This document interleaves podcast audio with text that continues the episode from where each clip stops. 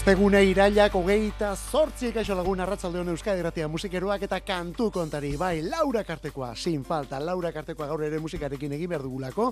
Eta horretarako hemen gara prestalde honetan, Mikel Olazabal eta biok. Mikel Olazabal hemen arlo teknikoan, Google berriz, kantoak aukeratu eta aurkezten eta gero zure musika zaletasuna. Oh, zeona, zure musika zaletasuna eta zure proposamen eta iritziak ere bai gure betiko WhatsApp zenbakian. 6 sortzi sortzi, 666 laurak bitartean bidalitakoak denak irakurri eta asko erantzun egite ditugu. Beraz, zeure ere seguru baietza. Bueno, ba biatzera goaza. Hau da gure taupa elektrikoa guk honi kantu kontari esaten dugu. Azken batean Laura Karte horrela aritzen garelako.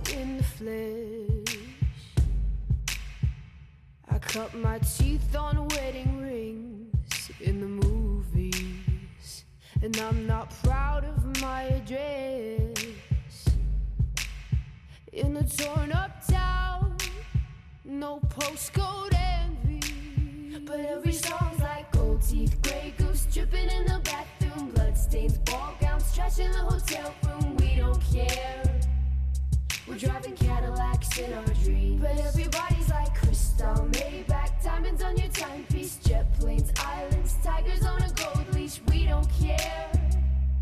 We aren't caught up in your love affair, and we'll never be it's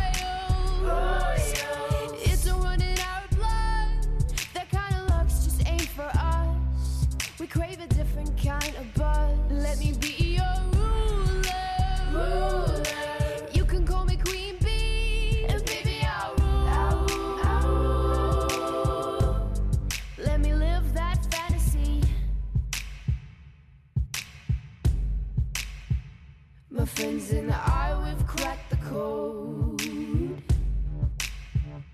We count our dollars on the train to the party.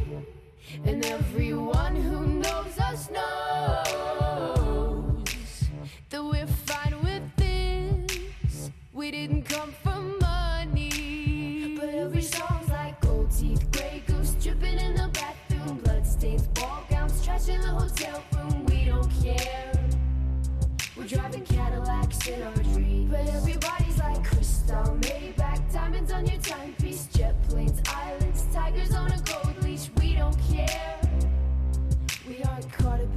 love affair, and we'll never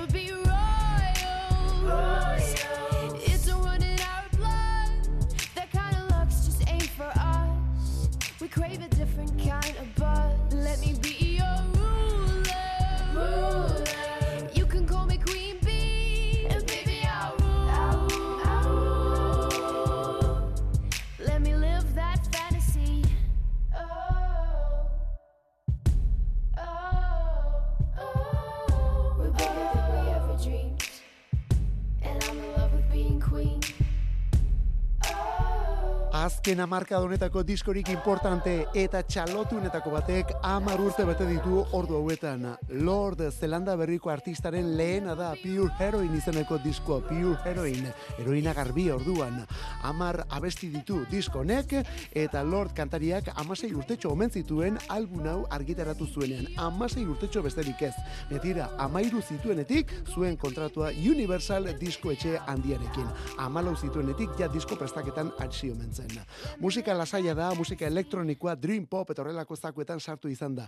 Eta hainbat eta hainbat herritako lehen postuak harrapatu zituen grabazio honek gainera. Ez hori bakarik, amazazpi milioi ale saldu zituen, sari benetan garrantzitsuak bere ganatu ere bai, Zelanda berriko beste inork egin zuen gauza azken batean. Orain egun hauetan Lord berak itzekin du Pure Heroin izeneko honetaz, Eta berarentzat, bueno, disko erabaki horra izan zela esan du gainera. Bere biziko momenturik handienak aste horietan bizi izan zituela. Egunero bazuela abenturaren bat disko hau argitaratu zenetik aurrera. Orain etzaio berrediziorik egingo, baina kamiseta berezi batzuk bai, diskoaren diseinu erabiliz, kamiseta berezi batzuk egingo dira. Non atzekaldean bere eskerrona adieraziko dien bere erreferentzie Lana del Rey eta David Bowie batez ere beste hau baita zaharragoa da, Time to Pretend izenekoa, 2000 eta zazpian MGMT edo Management izeneko bikote bat. Management, orain gainera, albiste eta guzti datoz.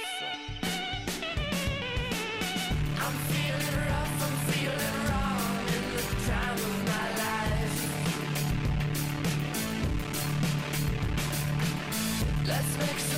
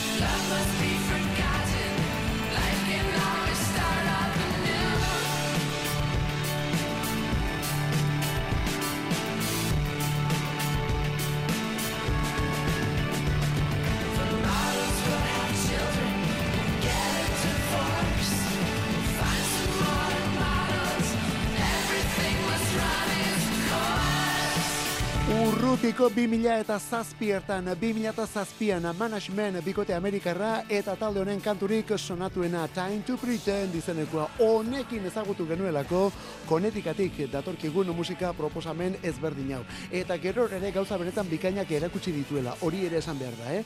2000 eta emezortzikoa dute azken diskua, Little Dark Age laugarren lana, Little Dark Age orduan, baina kontuz Andrew Van Wingarden kantari eta liderra txioak eta eskutuko berriak elkarbanatzen ari delako azken ordu hauetan. Txioak eta eskutuko berriak ere bai.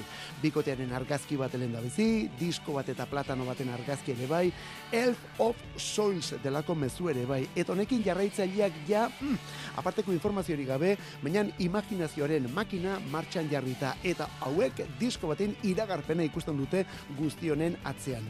Elf of Soils hor izkiak nahastuta agertuaren hor irakurri, irakurri litekena Loss of Life izango omen da eta Loss of Life eta hori disko berriaren izenburua izango omen da. Momentuz, zurrumurru eta itxaropenak besterik ez, baina nonelako doinuekin, beti presente Management Bikote. Eta batzuk etorriko ote diren etorrelako zurrumurruak zabaltzen diren leku horretan, beste batzuk berriz adio esaten digute. Pasadenak gaur esango du eta aldi honetako azken kontzertuko adi hori orduan. Bai, aldi honetako, eh? Besterik izango den hori momentu ez dakigu. Baina tira, gaur Jimmy Jassen lehen pausa hauen azkena emango dute. Pasadena honelako abestiekin gaur gazte izen. Izpi.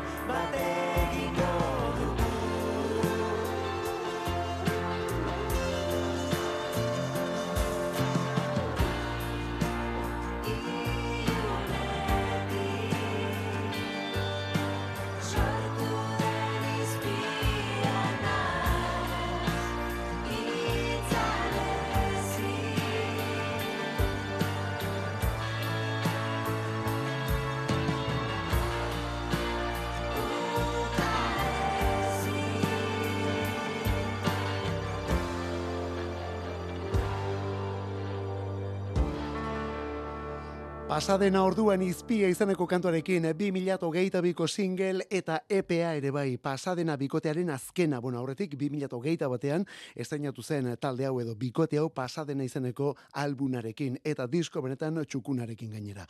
Honen atzean bi elemento batez ere, Libe García de Cortázar eta John Basaguren. Biak ere ezagunak aurretik musika kontuetan, batak hainbesta egitasmo izan dituelako eta John Basagurenek batez ere Izaki Gardenak egidatzen duelako. Bueno, Izaki Gardenakeko kideak dira biak ere, baina kasu honetan nola libek beste pixu batzuen kantuak egiterakoan eta taldearen inguruan erabakiak hartzerakoan horretxegatik beste izen batekin lan egitea pentsatu zuten.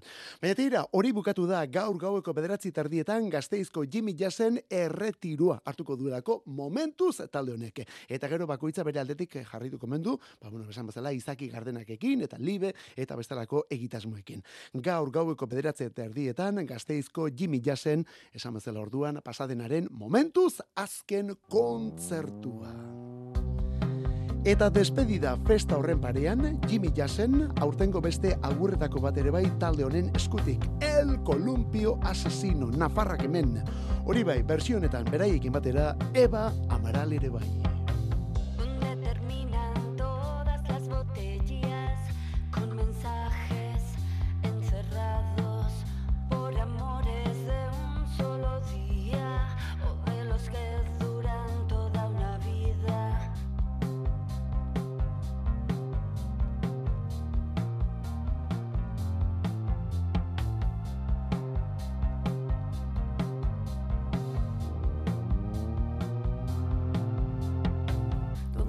Sueños no son perseguidos, donde las perchas bailan sin vestidos, coordenadas susurradas por el viento, coreadas por la brisa a la espalda del mar.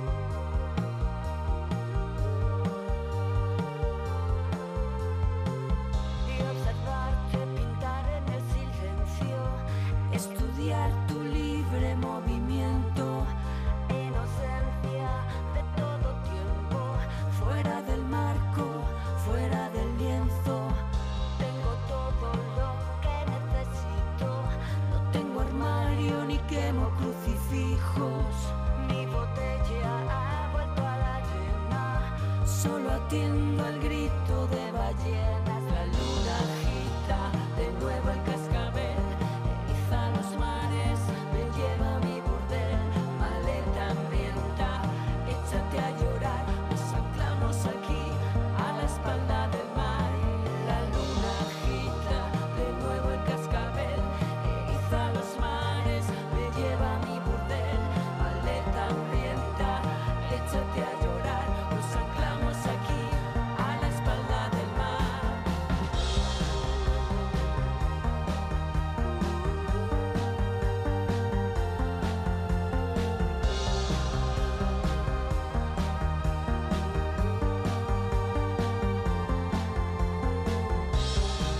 Nafarroatik iruñetik el Columpio Asesino taldea eta banda honen boskotenen unibertso paralelo eta underground mundu ere bai. El Columpio Asesino eta a la espalda del mar abestia. 2008ko kantua da, baina orain bersio berrituan aurkeztu dutena. Eta Eva Amaral ospetsua da, Eva Amaral handia da, beraiekin batera ari dena moldaketa honetan. Izan ere badakizu, udaberrian aurten agur esango zuela iragarri zuen talde honek. Hori bai, argitu zuten arrastu utzita joan nahi zutela, eh? dudari gabe. Kontzertu bira potolo batekin eta abesti batzuk berriz eta beste musikari batzuen konpainian moldatuz esango zutela agur orduan. Eta horrela aritu dira azken aldi honetan beraiekin batera Fermi Muguruza eta Joseba Irazoki, Dario Núñez edo Eva Amaral kasunetan. Eta kontzertuak Espainiar estatu osoan, baina batez ere Euskal Herrian, hemengo denak agortuak dituztelako eta esan eta berehala agortuak gainera. Hala izan ziren Bilboko biak eta donostiakoak, ala etorriko da azarroaren amaikan gazteizko Jimmy Jasekoa, eta zer esanik ez, azken azkenak izango diren biak ere bai, iruñeko zentralen bi horiek urte honen ondarrean. Talde anoski, El Columpio Asesino. Begira, gaur lordekin hasi gara, berriz ere inguru horietara guaz. Angie McMahon emakume honen izena. I'm open Rode a wide awake 180 by the ocean.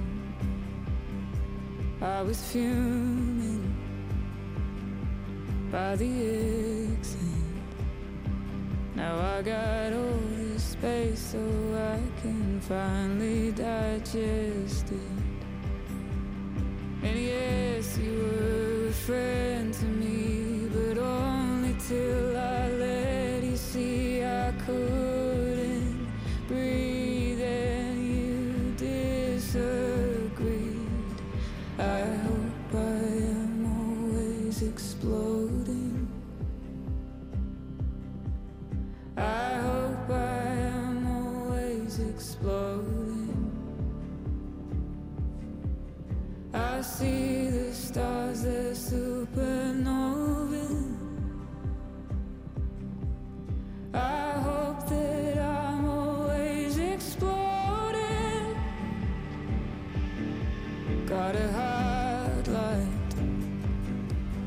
Pretending.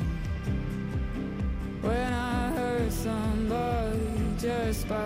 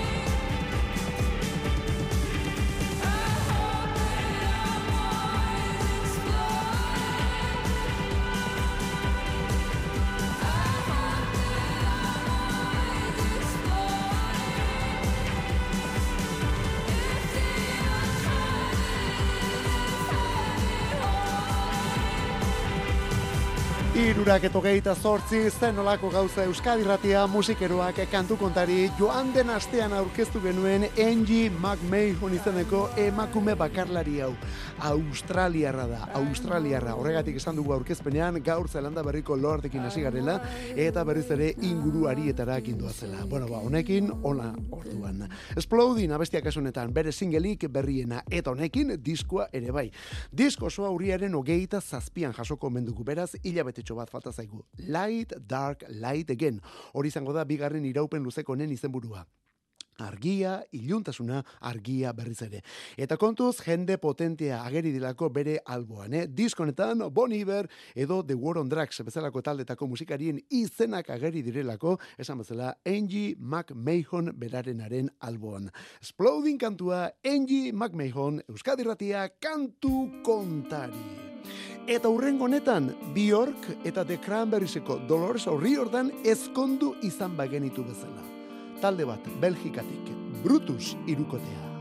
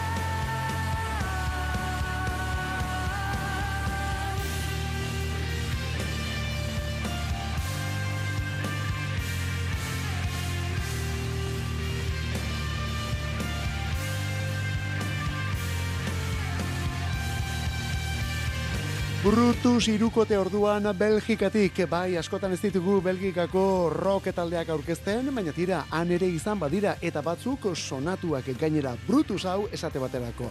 Hau irukotea da, bi mutil eta neska bat, emakume hori da taldeko liderra gainera. Stephanie Manaerts, horiek dira bere izena bizenak, eta kantatu egiten du, baina kantatzerakoan bateria jo ere bai. Taldeko bateria jotzaile eta kantari nagusia delako bera liderra izateaz gain.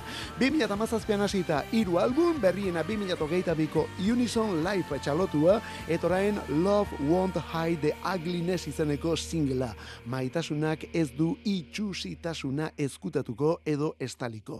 Maitasunak ez du itxusitasuna eskutatu edo estaliko orduan. Eta Belgikako talde gutxi ekartzen dugu, baina oraingoan ezin bestean jarri behar hauen abestia Euskal Herrira datozkigulako. Bai, bai, bai, Euskal Herrira datoz eta datorren astean iritsiko dira. Ostiralean zuzenean bi biarritzeko atabalen eta larun batean bilboko kafe antzokion. The 1975 ingelesak zuzenean orain, aurtengo otxailaren batean gainera, aurtengo otxailaren batean zuzenean, beren irian dagoen, Manchesterren dagoen, gorila aretoan. Hau dute beren diskori berriena, eta gau hartan angertatutakoa jasotzen da zuzeneko lan honetan. Bueno, egungo talde ingelesik arrakastatxunetako bada, mila beratzi eta irurogeita mabost, eta hori kantu eta disko honetan ere ikusi eta entzun ere entzuten da, eh? bere adina publikoa kantatzen duelako.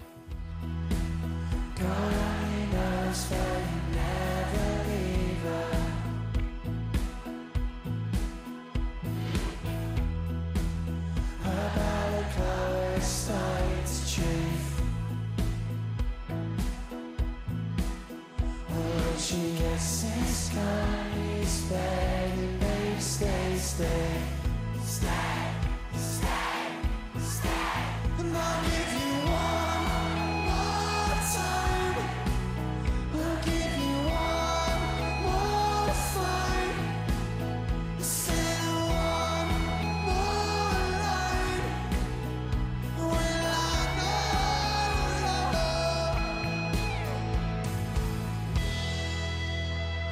some more vocal,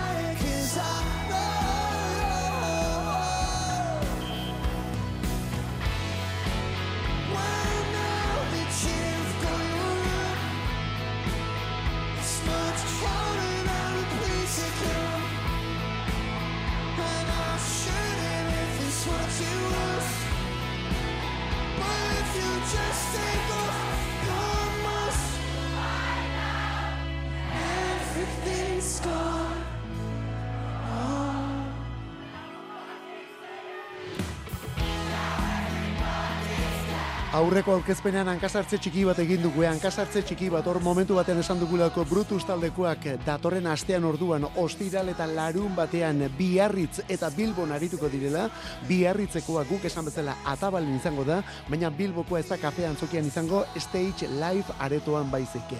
Orduan larun batekoa bilbon stage live aretoan.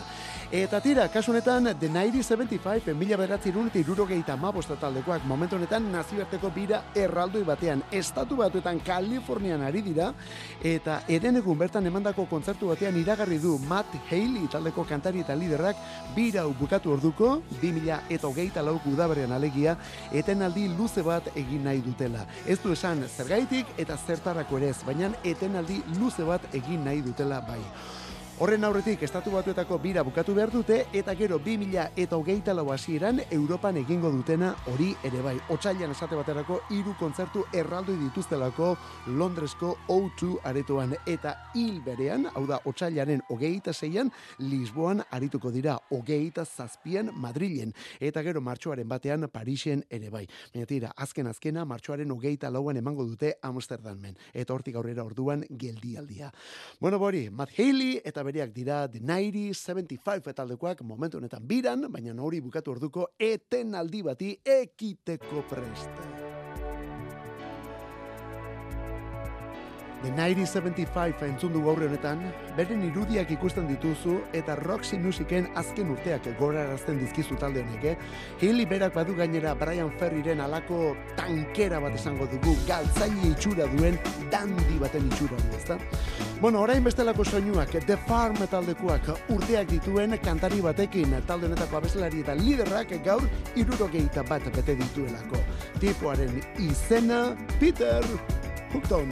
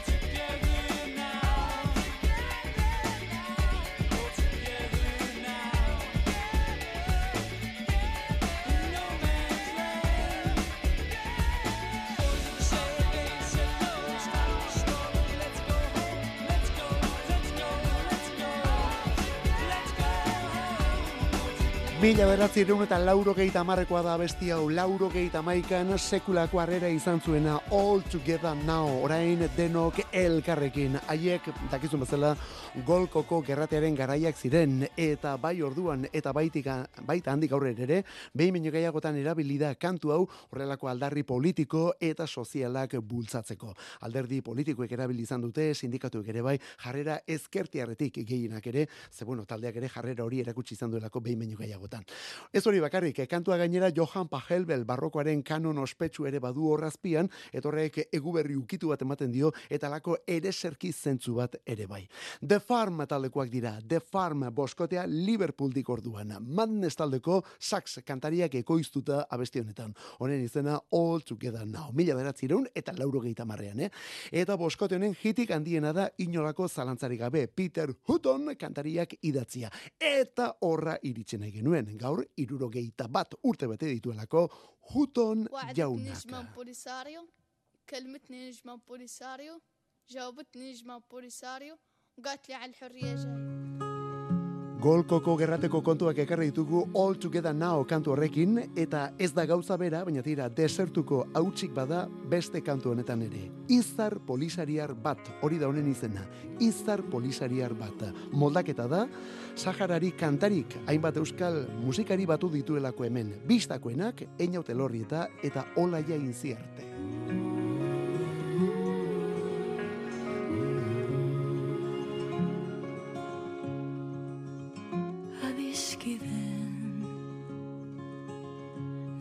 Dizut kantu hau kantatu. Biotza itzez usatu Esaidazu Zuere oroi minez hitzartu. Da distantziaren hautsak mintzen alzaitu Haien eberak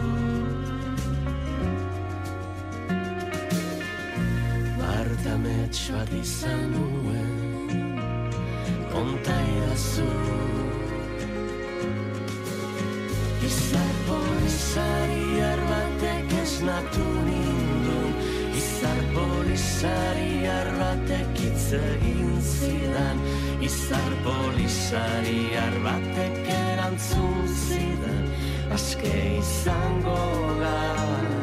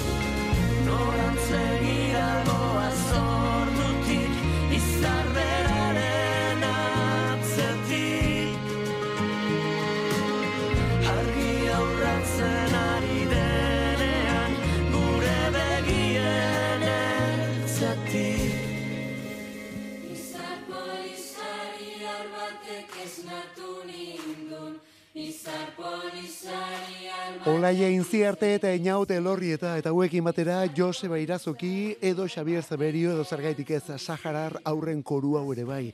Eta denak Saharari kantari horrek atera du aurrera egitasmo hau eta izar polisariar bat abestiari egindako moldaketa askea dela. Hala esan du Einaute Lorrietak izar polisariar bati egindako moldaketa askea. Bueno, sentitua bada behintzat, eh?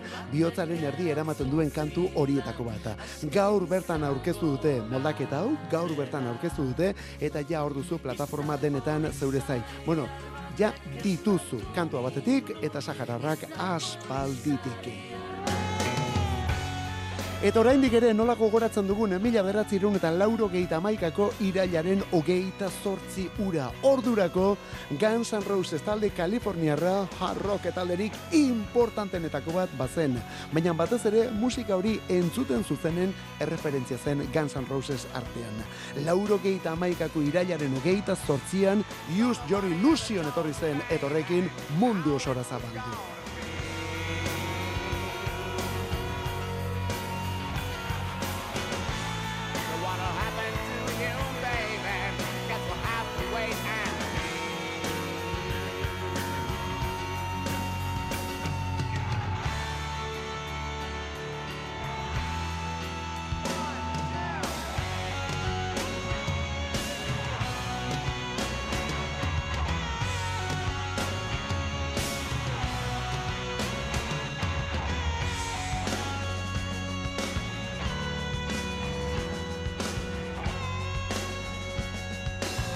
Mila beratzerun eta lauro gehieta maikako irailaren ogeita sortzian, disko batek ez, bikerez, ez da irukere, lau diskok aldatu zutelako Axel Rose eta Slash Duff McKagan eta guzti hauen ibilbidea. Guns N' Rosesek hard rockaren mugak egin ditu eta mainstream taldearen, bueno, ba, zantzua hartu zuelako. Kritikak ere izan zituzten, Use Your Illusion laukoitzau etzen denen gustoko izan eta hasierako jarraitzaileek askoz nahiago zaituzten, Appetite for Destruction eta Guns N' Roses Lies aurreko bilanak esate baterako.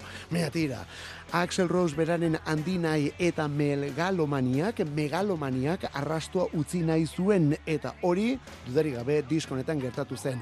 Use Your Illusion laukoitzenetan.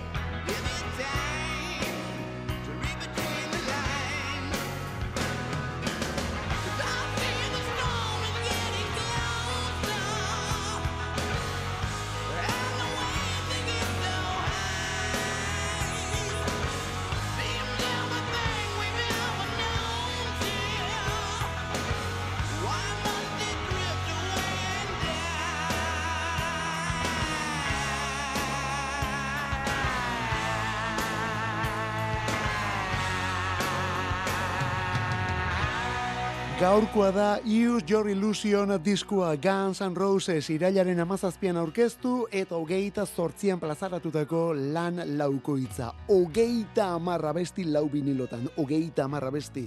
Laranja eta urdin, iru minutuko kantua badire hemen, baina sei eta zazpi eta zortzi eta bederatzikoak ere bai. Rock eta rock astunetik adina, bluesetik eta klasikotik ere bai zerbait, eh? Bob Dylanen eta McCartney senarremazten kantu bana moldatuta, eta gainontzeko ia denak Axel Rose berak idatziak eta rapsodiak izango balira bezala gainera bat baino gehiago. Zati ezberdinez osatutako kantuak alegia. Izzy Stradlin gitarristak ere bat baino gehiagotan lagundu omentzion Rose jaunari. Slashen zenbait gitarra solo, solo barkatu historiko jasotzen ditu eta gero McKagan eta Matt Sorumen oinarri sendorie ere bai.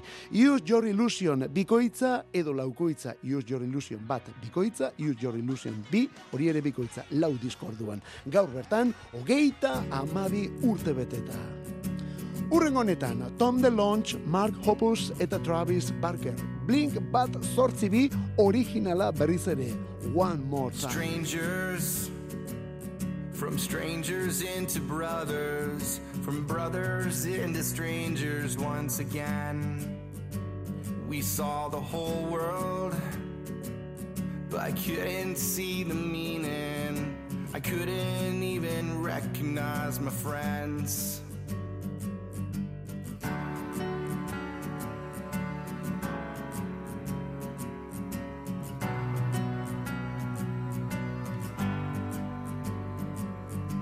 older, but nothing's any different. Right now feels the same, I wonder why. I wish they told us it shouldn't take a sickness or airplanes falling out the sky. Do I have to die to hear you miss me? Do I have to die to hear you say goodbye? I don't wanna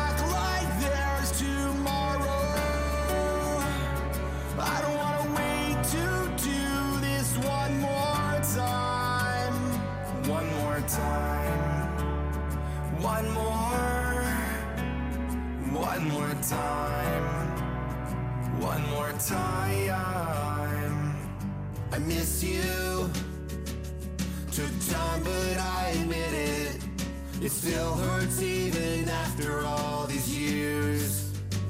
And I know that next time ain't always gonna happen. I gotta say I love you while we're here. I have to die to hear you miss me? Do I have to die to hear you say goodbye?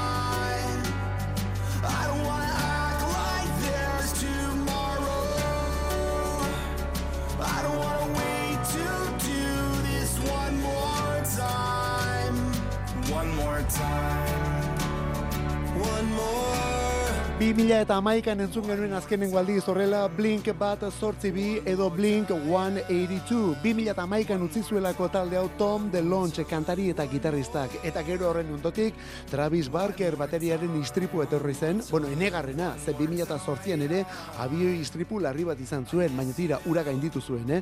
Eta zori bakarrik azken urte hauetan Mark Hoppusen minbizia ere bai.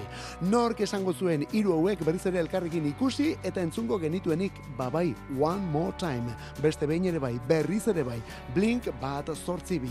Diskoa urriaren hogeian, Barker berak ekoiztutako amazazpi kantu eta kontzertuak ere bai. Eta datorren astean hasita gainera, eh?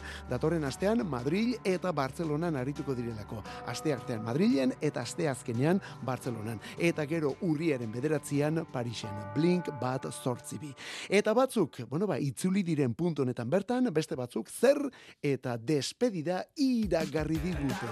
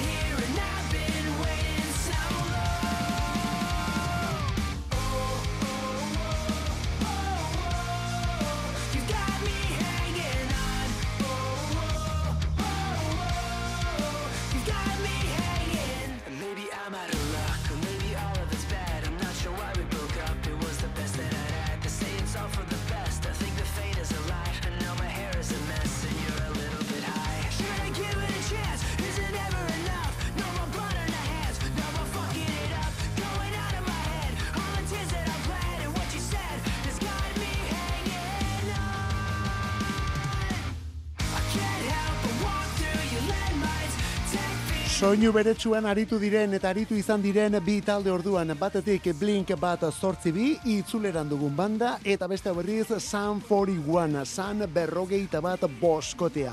Hauek aurten despedida iragarri dutelako eta despedida horren barruan atzo bertan aurkeztu dute Land Mines izeneko abestia Land Mines. Beraz, laurogeita marreko amarkadan Kalifornian lehertu zen punk mugimenduaren puntako bi banda hemen. Bat itzuleran, Blink bat sortzi bi, eta bestea despeditzeko prest Sun 41. Baina kantu berriekin, eh? Honen izena Land Mines. Eta nola ez, gaurko efemerietan ditugu besteak beste Miles Davis edo zergaitik ez Stevie Wonderren Sons in a Key of Life handia. Hilary Duff ere bai honekin batera St. Vincent edo Jennifer Rush beste klasiko bat. Azken aldi honetan oso presente izan dugun Victor Jara ere gaurko egunez jaio zen mila berratzireun eta hogeita mabian. Begira, bi mila eta hogeita bian gaurko egunez epaileak Shakiraren ogasun kontuak astindu zituen eta duela ordu gutxi beste salaketa bat jarri diote arrazoi beraren gatik. Eta horrela, ezta? Baina tira, 2000 eta hogeita biko irailaren hogeita sortzian zendu zen kulio rapeatzailea. Joan den urtean, duela urte bete zendu zen kulio rapeatzailea. Lauro geita magostean, Gangstas Paradise izeneko kantu hau egin zuena. Ez hori bakarrik, Stevie Wonderren kantu bateko sample raumendu abesti honek, eh? hortik atera kontuak. Dangerous Minds pelikularen soinu bandako kantuetako bat bada, kantu nagusia, eta gaurko egunez zendu zen fentanilo gaindosiak eraman zuelako. Azken aldi honetan, hain modako jarri den droga horrek alegia. Kulio gaurko egunez duela urte bete. Look at the situation they got me facing. I can't live a normal life. I was raised by the state, so I gotta be down with the hood team. Too much television watching got me chasing dreams. I'm an educated fool with money on my mind. Got my tin in my hand and a gleam in my eye. I'm a loped out gangster, set tripping banker. And my homies is down, so don't arouse my anger. Fool, death ain't nothing but a heartbeat away. I'm living life, do or die. What can I say? I'm 23 now, but will I live to see 24? The way things is going, I don't know.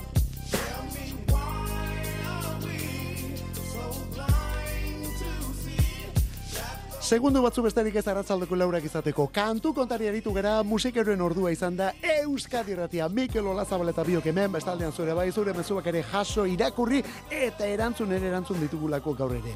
Bueno, eskarrik asko benetan. Bagoaz, bihar bueltan, ondo izan, zeure itxuran ibili.